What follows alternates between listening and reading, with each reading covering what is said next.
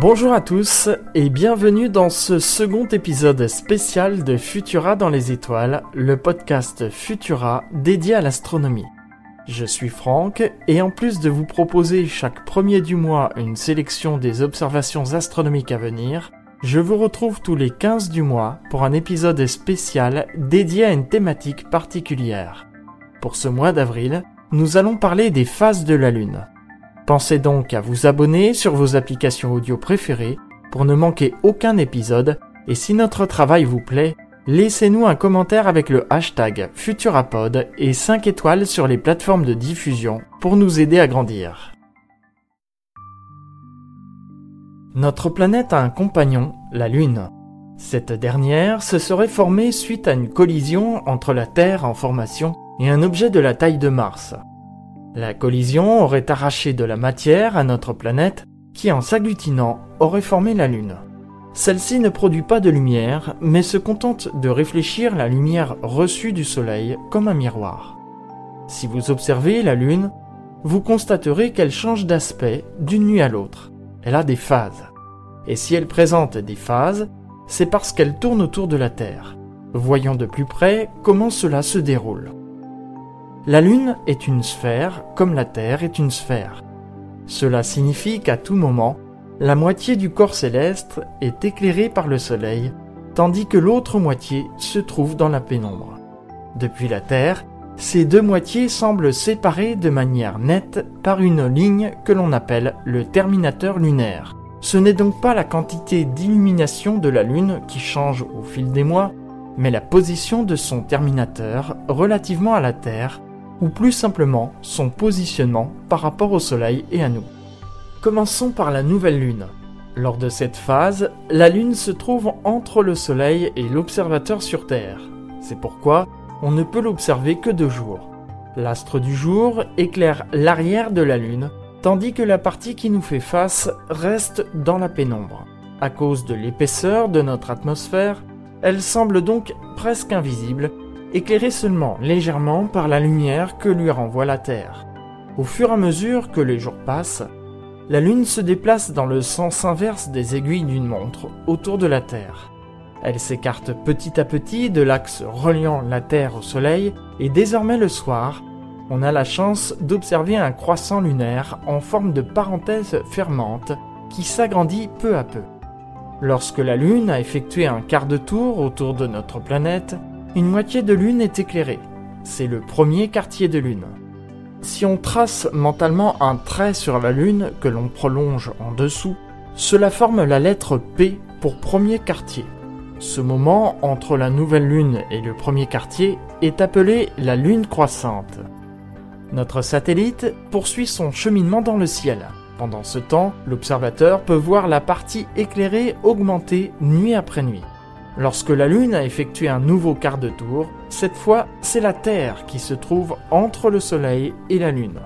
Cela signifie que la partie éclairée de la Terre ne verra jamais la Lune, tandis que l'observateur de la nuit pourra la voir illuminée dans sa totalité.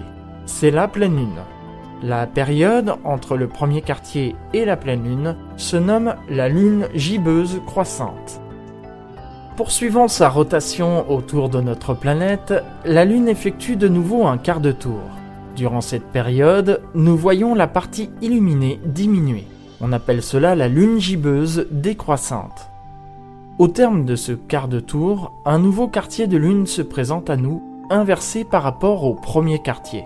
Si l'on trace un trait mentalement que l'on prolonge au-dessus, cela représente la lettre D pour dernier quartier.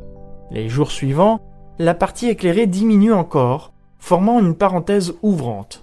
Ce moment est appelé lune décroissante. Une fois que la Lune a effectué son dernier quart de tour, nous retrouvons la configuration du départ, à savoir la Lune entre le Soleil et la Terre. Ce sera de nouveau la nouvelle Lune. Notez que les astuces pour identifier les phases de la Lune, telles que le P ou le D, ne sont valables que pour l'hémisphère nord.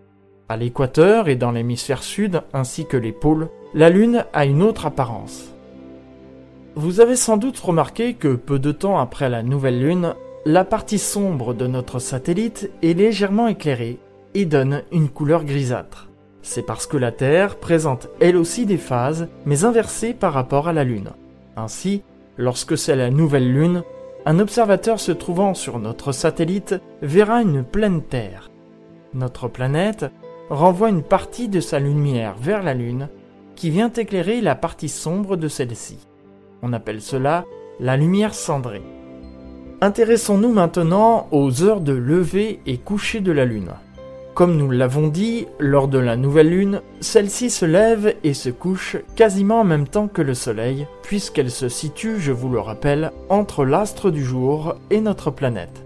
Chaque jour, l'heure de lever et coucher de la Lune se décale d'environ 50 minutes. En 4 jours par exemple, elle se sera décalée de près de 3 heures par rapport au lever du Soleil. Lors du premier quartier de lune, elle se lève en milieu de journée pour se coucher en milieu de nuit. La pleine lune se lève quant à elle peu après le coucher du soleil et se couche peu avant son lever. Enfin, le dernier quartier de lune apparaît en milieu de nuit pour se coucher en milieu de journée. C'est donc pour cette raison que la lune est parfois visible de jour. À noter que le terme lever et coucher n'est pas vraiment approprié même s'il est entré dans le langage courant. La Lune, tout comme le Soleil, ne se couche jamais. Ils apparaissent ou disparaissent de l'horizon. Peut-être avez-vous remarqué que la Lune nous présente toujours la même face. On dit qu'elle est en rotation synchrone avec la Terre, c'est-à-dire qu'elle tourne sur elle-même tout en tournant autour de nous. Si la Lune ne tournait pas sur elle-même, nous pourrions alors la voir à 360 degrés au fil du mois.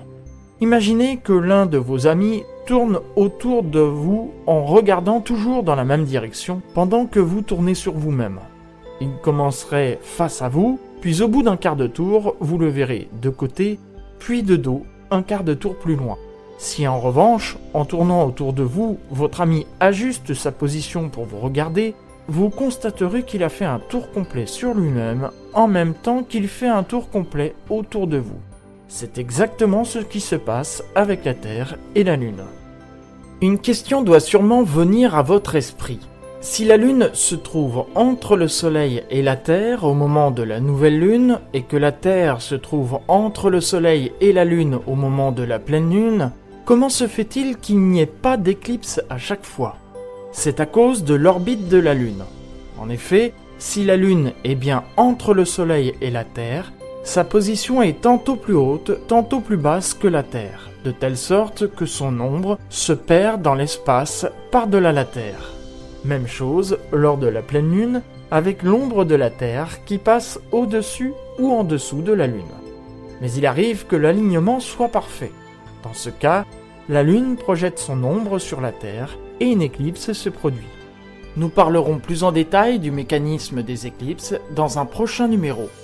Pour finir, sachez que la Lune fait un tour complet autour de la Terre en un peu plus de 29 jours. Voilà pourquoi la pleine Lune ne se reproduit pas à la même période l'année suivante. Merci d'avoir écouté ce podcast Futura dans les étoiles. Si vous appréciez notre travail, n'hésitez pas à nous laisser un commentaire avec le hashtag Futurapod afin d'aider plus de personnes à nous découvrir. Vous pouvez nous retrouver sur Apple Podcast, Spotify, Deezer, Castbox et bien d'autres pour ne plus manquer un seul épisode. Quant à moi, je vous retrouve le 1er mai pour une sélection d'événements à observer dans le ciel durant le mois prochain. À bientôt!